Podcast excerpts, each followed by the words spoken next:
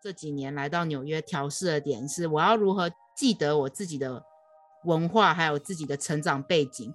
同时间也要跳脱人家对亚洲人的刻板印象。就是一刚开始会很 intimidated by other people，因为大家都很有自信，就会觉得哇，他们真的这么厉害，所以我要重新再 build up 对自己的自信这样子。因为其实，在台湾，我会感觉有时候自信会连接到骄傲。美国这边，自信是一个你的 power 吧。我觉得我的成呃整个三年的过程，就是我在学习怎么 speak up，然后怎么表达我自己的意见，然后同时间也不要怕表达自己擅长的地方。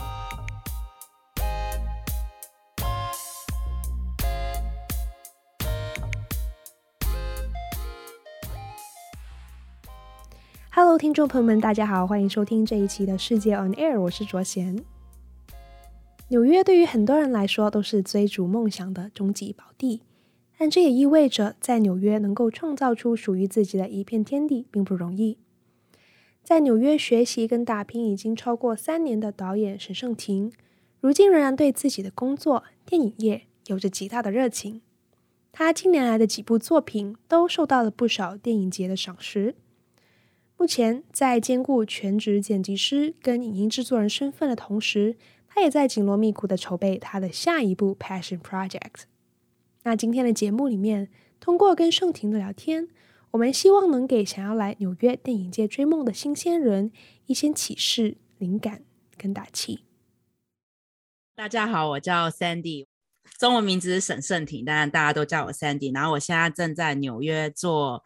啊、呃，全职的剪辑师跟 video producer 就影音制片，同时间也做了导演，还有 writer，然后还有副导工作。所以其实，在整个电影跟前期拍摄、后期，我都是有参与到的。现在在纽约是我的第三年、第四年，所以其实还算 baby New Yorker，我觉得纽约新人的 样子。对对对对。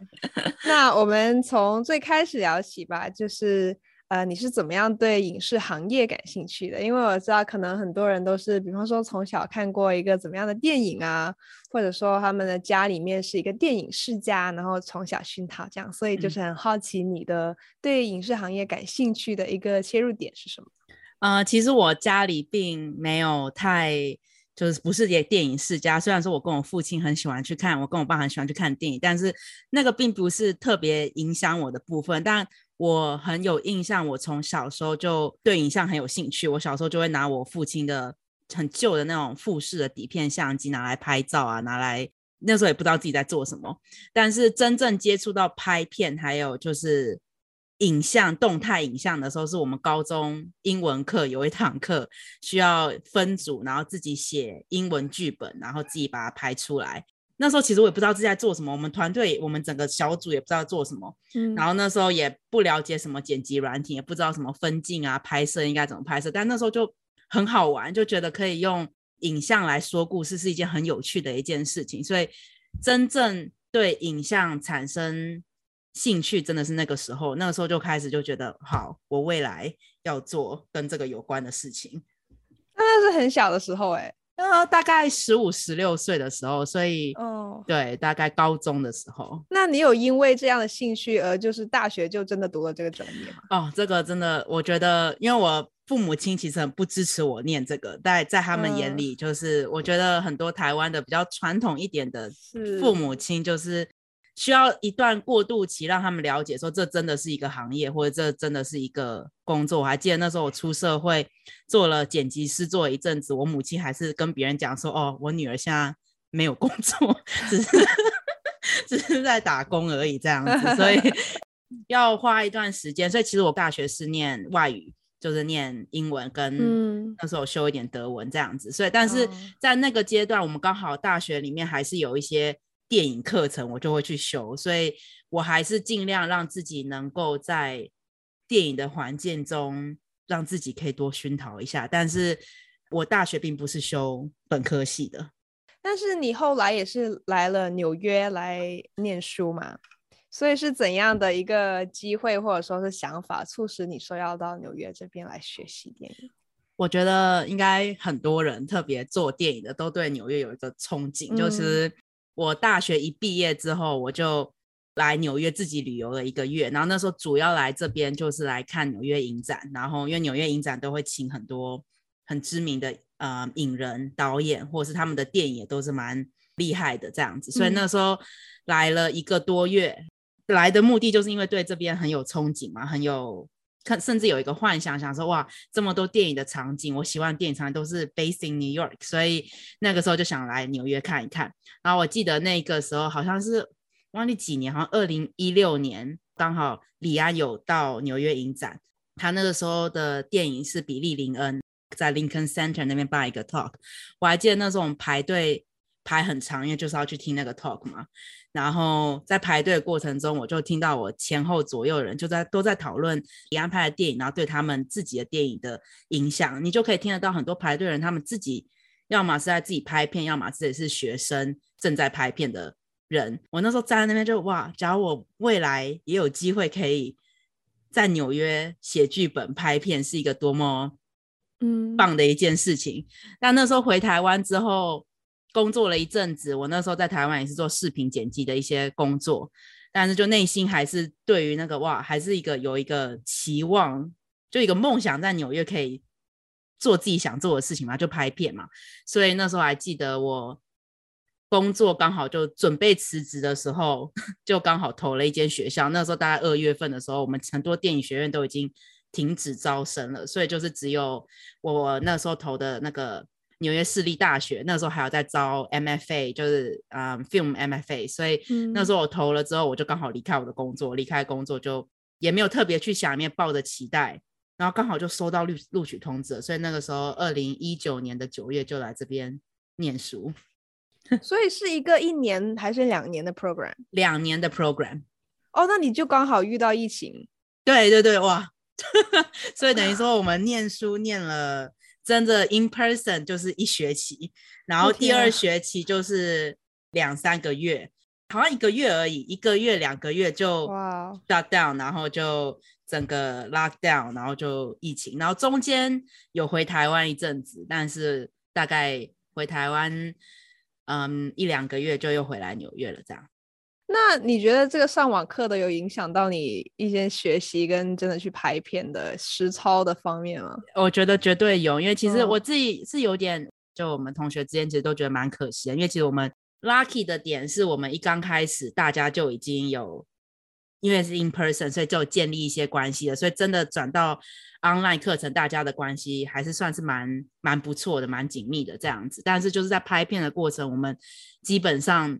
我还记得那时候 lockdown，应该是前后一天，我们还在拍片这样子，就等于说就是大家都是很紧绷的状态，要口罩啊什么的，就变得说还是有影响。然后。网课有很多人没有办法拍片，最后就是没有办法用拍片。那还还好，我还是有在继续拍片，只是就是要很小心，或是 crew 要人很少。然后后续我们第二年的 thesis 就毕业制作的时候，因为 COVID 造成很多影响，就很多东西就要很小心、很小心、很小心这样子。嗯、所以你是去年才刚刚毕业吗？去年对，去年六月哇，已经要一年了。刚刚毕业呢，你就找到了工作。那你现在的这个签证是怎样的签证？我现在还是 OPT，但是我已经申请 O1 了，所以就哦，非常的希望你能做。对对，Fingers crossed，Fingers crossed。对，因为我知道我有很多就是学艺术方面的就是朋友，他们也是很需要这个艺术家签证，不然很少公司能够给他们，就是、嗯、比方说 H1B 签证这样的，对其实比较难。我觉得我现在的公司，我自己觉得我蛮算是蛮 lucky 的，就蛮 fortunate 的。我这间公司其实也是蛮，也是很多外国人，他也是外国人创立的公司，就是以色、嗯、以色列人创立的公司，嗯、所以其实他们是很很 support 呃外国人在那边工作。其实 H1B 他们也有帮我办，只是就我没有抽中这样子，哦、所以所以.但是我其实一直都想要走 O1 的途径，因为我觉得其实。嗯我也很 lucky，我我在学校实习就认识了蛮多，build up a lot of connections，所以等于说我毕业之后，不止我现在全职工作，我也常常去 freelance 做 videographer 或者是 editor，所以去年就是还有机会，我的作品有登上时报广是呃 Times Square 这样，所以就是，我觉得我算是蛮蛮 lucky 的啦，对。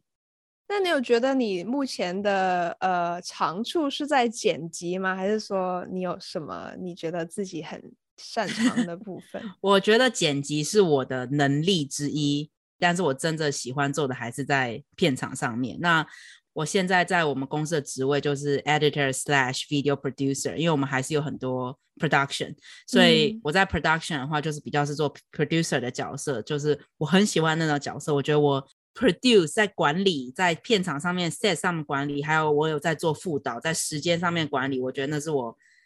的很擅长的部分。所以扣掉除了 editing 以外，我其实在片场上面做的事情也很多。然后我觉得我自己也是 leaning more towards to 片场上面的工作。嗯，就你很喜欢就是 in the field 那种。对，我喜欢在片场上面，虽然说有点 chaotic，但是 you know。对。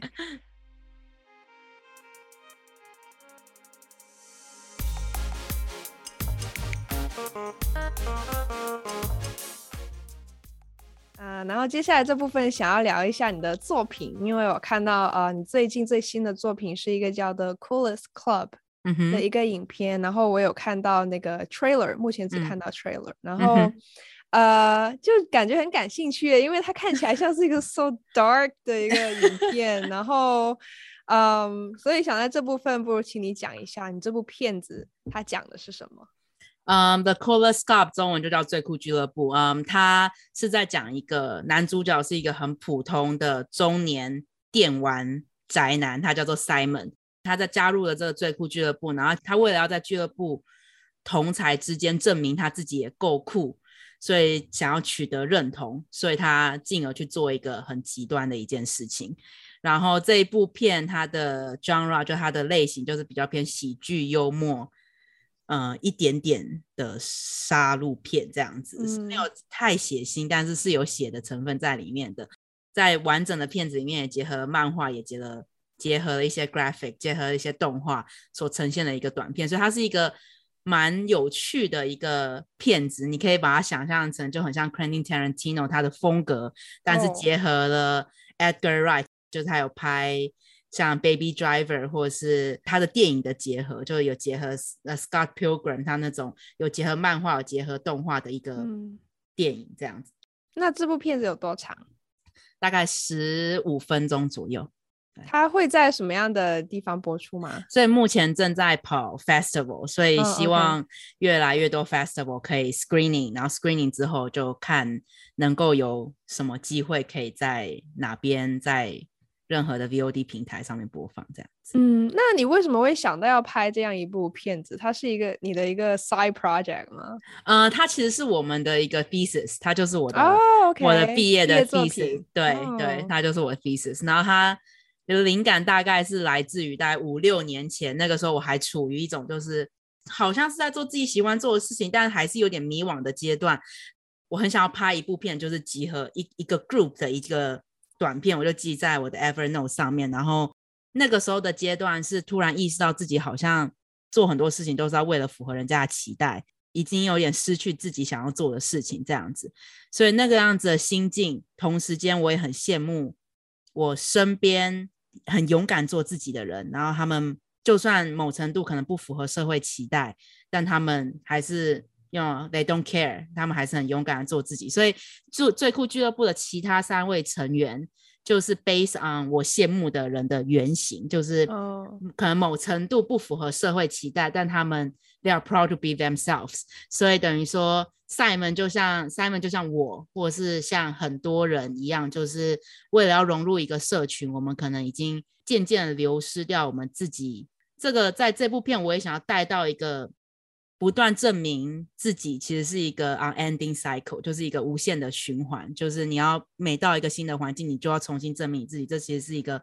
很 tiring process。所以，这我自己觉得真正的价值还是要自己找到吧，自己找到自己的价值，了解自己的价值在哪里，而不是由人家的认同来证明自己的价值。所以，这故事大概是。悲伤这样子的情绪写下来的这样，哦，所以其实就是自己对那段生活的感受的一个再现。对，对，那呃，这部片子虽然是你的呃毕业作品哦，但是呃，你觉得它从你有这个想法到你真的看见它一步步成为一部真实的影片，你觉得嗯最难的部分是哪一些？然后你都是怎么样去克服他们的？我觉得就是 any script 都 start with an idea，那 idea 很好很好想到，也不能说很好想到，就是有时候你就会有一个点子，嗯，但真的。我觉得第一步最难的就是 TB 写剧本。那因为我们这是我们 thesis，所以我们非我们就是一定要写剧本这样。但是很多过程中，我觉得真的写剧本，其实有时候常常你坐在电脑面前，真的一页都写不出来。你虽然有 idea，但是你就是写不出来。所以我觉得真的从 idea 把它变成一个剧本，这是一个第一步可能会有点困难的部分。然后，但是我觉得我也是一直在告诉自己，然后我们。教授们也一直告诉我们，就是 first draft is always the worst draft，所以就是把它写完之后，就是再让剧本可以调整，让它更流畅。再来就是第二个难题，就是因为我们大部分都还是比较 low budget，但是其实不管任何 budget，其实我觉得把剧本真正拍出来，就把点子变成现实这个东西，要其实要过程中需要做很多牺牲跟调整。举例来说，我这部片里面其实很希望有。更多，因为里面的 Simon 他幻想自己是一个电玩里面的一个角色，他里面有拿着武士刀要挥舞的过程。其实我希望可以有更多的那样子场场面，但其实 budget 跟时间没有办法让我那样子做到，所以我就只能、嗯、I need to think about other ways to make that work。所以等于说，我觉得这是在不管任何预算上面都需要做这样的牺牲跟调整。然后另外。我在片场上面有做副导，副导工作就是除了编排 schedule，然后 keep everyone on track，就是在拍摄过程中大家都知道自己在做什么之外，也需要让导演知道怎么做取舍，就需要跟跟导演讲说，你这个假如没有办法拍完的话，假如你这个不快点拍完的话，我们下一个场景没办法拍，你下一个场景没办法拍，等于说我们没有办法让这部片拍完，那这就是一个比较现实的一点。经过这些。拍片的过程其实也让我经历怎么在取舍当中还是保留自己故事的重点，所以其实很多都是边边去操作边学这样，边操作边学，然后其实剧本其实也在，甚至剧本到后期剪接的时候都还在改，因为你会知道、oh. 哦，原来 this doesn't work，然后我要怎么样在后期再把故事说的更是自己故事里面的重点这样子，对，嗯嗯嗯。其实我我也看了你之前的两部影片，因为看到你网站上面有就是 Bad News 跟 I am not alone, I have a dog。我很喜欢 I am not alone, I have a dog。Something about it, it's so relatable。嗯，然后所以就就想说，如果看过你这三部影片，我会觉得你会偏向于写作一些很 dark 的东西，就是有点 sad 的东西，因为可能有些人的兴趣是 all comedy。然后你会有比较偏向这一个部分，所以想说你是不是对这一些的题材会比较感兴趣，还是说你就是其实很希望反映自己每个生活阶段的一些经历？这样，我觉得我对黑暗的题材都特别有兴趣，然后我觉得这是一部分是反映自己的内心的一些情绪，因为创作嘛，就是让自己的内心的情绪有所抒发，然后另外一部分就其实我很希望。就是我，我还有一部作品叫《All I Need》，它其实也是比较偏 dark comedy 的部分，然后还融合了自杀的一个环节，嗯、很都很多东西都蛮 dark。但是我是除了《Bad News》跟《I'm Not Alone I Have a Dog》，其实有一些我的作品从黑比较黑暗的心境中取得一些灵感。然后像《I'm Not Alone I Have a Dog》，它其实是在 COVID 的期段期间拍的，所以那个孤单的感觉是从那个时候 I，。很 isolated，然后也没有办法做什么，所以那时候就想了这个剧本。我也没有写剧本，我就直接那时候就两个人，就我跟我那个演员这样把它拍完那个很短的一个短片。嗯、然后我 Bad News 的部分也是用就是死亡来当做一个主题，它就比较没有像我其他的作品有一点 humor 在里面，它就真的 purely dark drama 这样子。嗯、目前我想要越来越让 Dark humor 可以融入到我的作品里面，因为我会觉得人生很多事情都已经很沉重了，很黑暗了。那我要如何把黑暗把它变成幽默？我觉得这是一个蛮有趣，然后同时也是我想要多尝试的一个 genre 这样子。嗯好期待。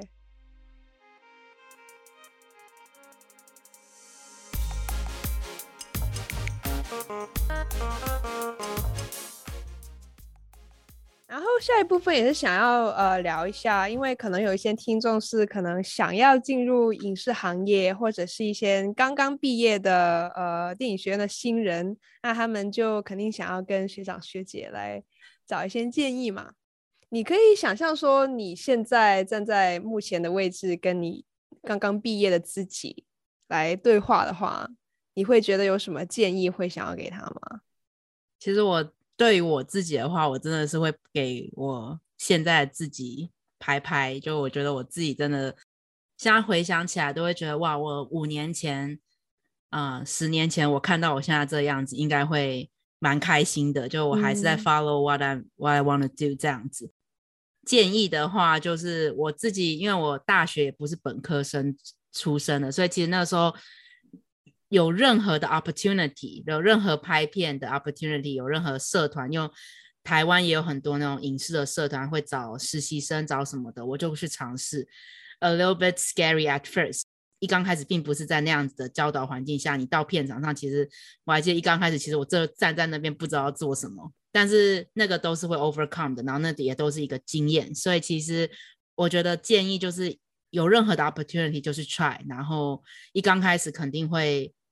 有一点 overwhelm 或是会有一点困难，但是你过了那个阶段之后，那些都会变成你的经验。然后我觉得回到学校，就像我工作了几年之后来纽约念硕士，我觉得这也是一个很好的一个方式。因为你虽然你实做还是最重要的，但是学校很重要一点就是会让你遇到一。一群志同道合的人，所以我觉得到现在我还是跟我很多学校的同学还是会一起拍片，然后一起问他们拍片的一些问题，所以我觉得那是一个很我很 cherish 的一部分，这样子。嗯，所以听起来是跟随着自己的热情，并且找到志同道合的人，是你觉得很重要的一件事情。对，对，没错。嗯，那现在你是在纽约接受了系统的电影的培训，然后出来也工作一年了。呃，但是我知道你之前在台湾也有工作过，嗯，所以想说有没有一些你只有在工作的环境下才会意识到的一些东西，在学校是学不到的？因为有可能很多的听众他们他们可能没有呃进电影学院，可是想要尝试一下自己适不适合这个行业，所以你有什么是在工作中呃才学到的一些经验？其实我觉得真正进到片场，你才知道自己。欠缺的东西是什么？从就举例来说，你在学校可能会学到说 camera 要怎么 use 啊，的相机要怎么用，但是你到片场上真的拿到相机，或者是真的在拍摄的时候，你才会意识到学校教的东西，你没有拿来做实作的话，其实都没有用。所以其实我觉得，因为在片场上其实都是很高压，然后。很就是速度要很快，所以时间很紧迫的情况下，我觉得我真正在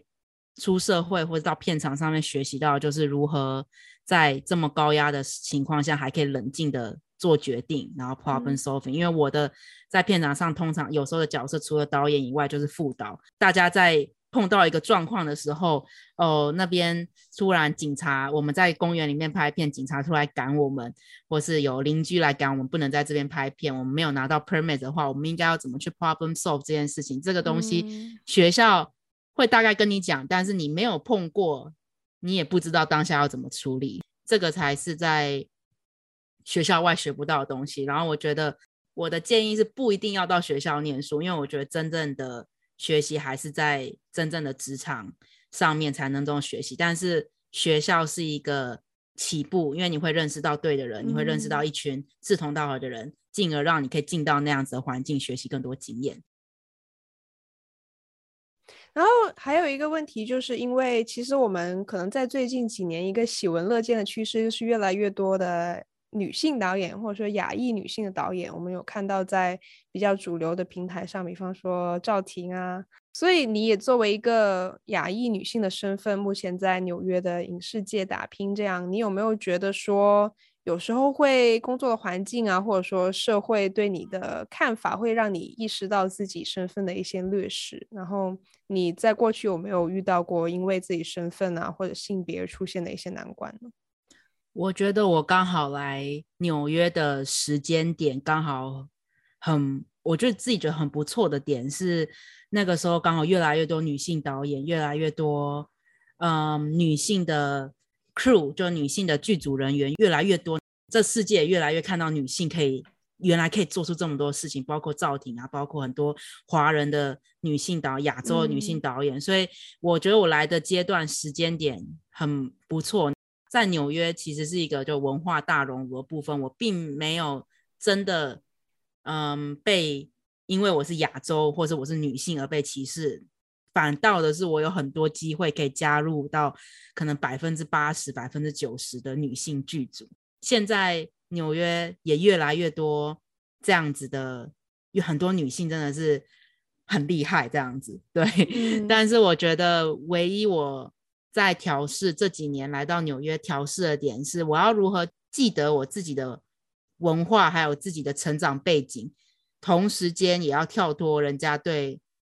我们。的亚洲人的刻板印象，我来自于一个，我们要很谦虚，我们要我们别人称赞我们，我们不能说哦谢谢你怎么样，我们要说哦没有啦没有啦，我们没有这么厉害。就我来自的呃成长背景是这个样子，来到纽约之后，我发现就是一刚开始会很 intimidated by other people，因为大家都很有自信，大家那个自信就会觉得哇他们真的这么厉害，所以我要重新再 build up 我。对自己的自信这样子，因为其实，在台湾，我会感觉有时候自信会连接到骄傲。美国这边，自信是一个你的 power 吧？我觉得我的成呃整个三年的过程，就是我在学习怎么 speak up，然后怎么表达我自己的意见，然后同时间也不要怕表达自己擅长的地方。这是我觉得，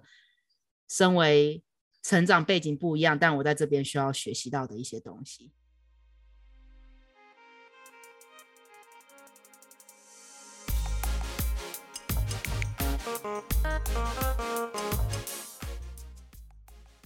聊一下未来吧。你现在是有一份全职的工作，然后我知道你可能也在想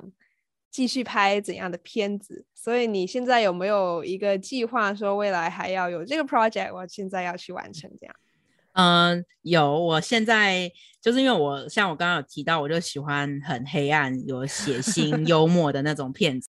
去年，哎，去年还是前年，有一部嗯奥斯卡最佳剧本奖的《花样女子》，她也是一个女性编剧写的。然后那部就是我很想要尝试的类型，就是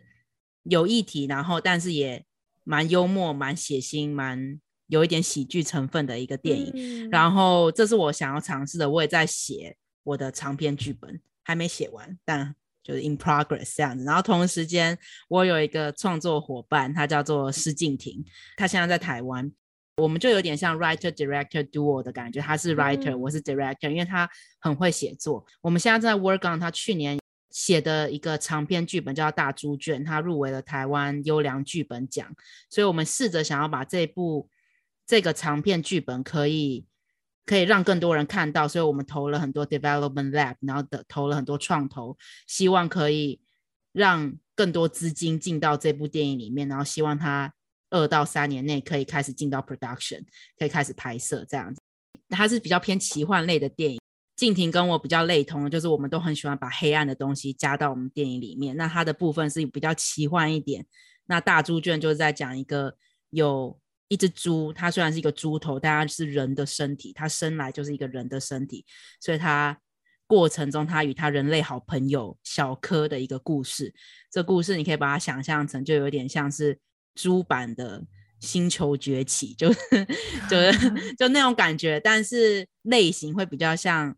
呃黑色童话片，像《羊男迷宫》那种比较黑色童话片的电影。我觉得我们两个，我跟静婷，我们两个人的这种创作的 partner，可以创造出很多新的东西。我们现在也在试着要写一些短片的剧本，然后希望可以不止在美国拍，也可以在台湾拍的电影。